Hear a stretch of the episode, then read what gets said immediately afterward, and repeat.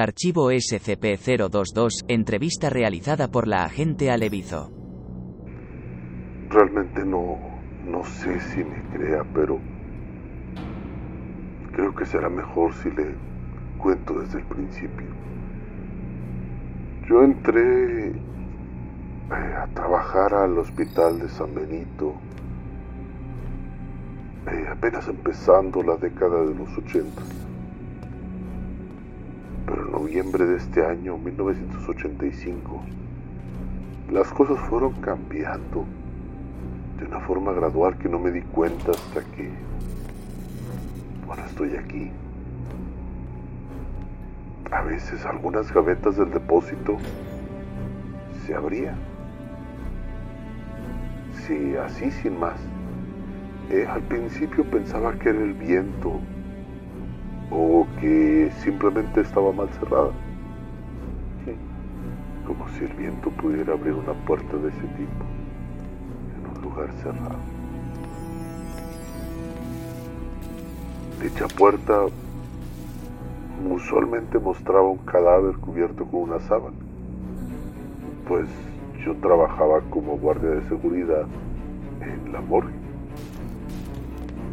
Entonces yo iba, la cerraba, encendía la incineradora y seguía con mi rondín. Mi trabajo consistía sobre todo en cuidar que los chicos del vecindario no se metieran al amor, porque además me tocaba incinerar los cuerpos y no queríamos ningún accidente. Eran tiempos fáciles. Llegaba, cuidaba, quemaba, dormía y nadie se metía. De vez en cuando el nieto de la señora González y su grupo de amigos hacían travesuras, las travesuras típicas de los niños. De vez en cuando el nieto de la señora González y su grupo de amigos hacían las travesuras típicas de los niños. Brincaban la cerca, hacían ruidos extraños queriendo asustarme. Pero, pues lo que ellos hacían era lo mismo que yo había hecho a esa edad. Es difícil olvidar el camino andado. En fin, regresando a lo que estaba. Cerraba la puerta, encendía la incineradora y de vez en cuando se escuchaban lamentos. Pero siempre lo atribuía a lo viejo del edificio o a los enfermos del hospital aunque esté en un edificio separado.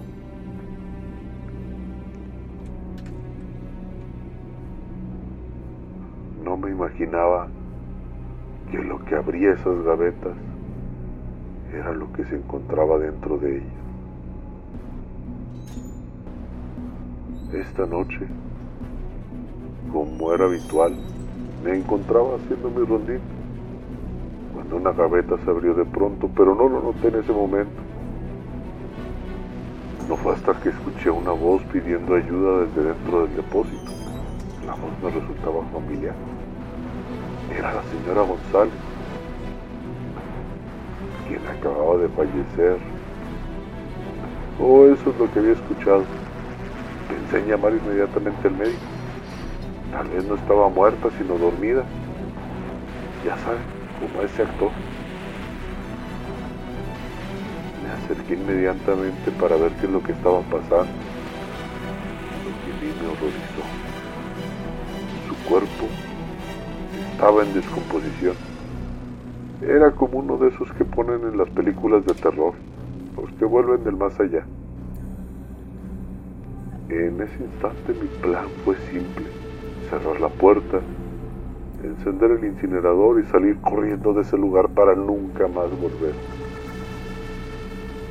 Regresaría a casa con mi esposa, con mi hija. Le platicaría lo sucedido y ella me diría que todo estaba bien, que el trabajo, la oscuridad y mi sugestión me habían jugado una mala pasada y que debería de dejar el cigarro. Eso me iba a matar tarde o temprano. Mi plan no resultó. La señora era demasiado fuerte. No fui capaz de cerrar la puerta y mucho menos de encender el incinerador. Lo supe al instante. No volvería a ver a mi hija ni a mi esposa. Exactamente 183 segundos después, apareció mi ropa y mis cosas afuera de la gaveta, ahí en la mesa de trabajo, ahí donde está. Yo comencé a sentir un vacío indescriptible. Después, abrí los ojos y estoy hablando con usted oficial.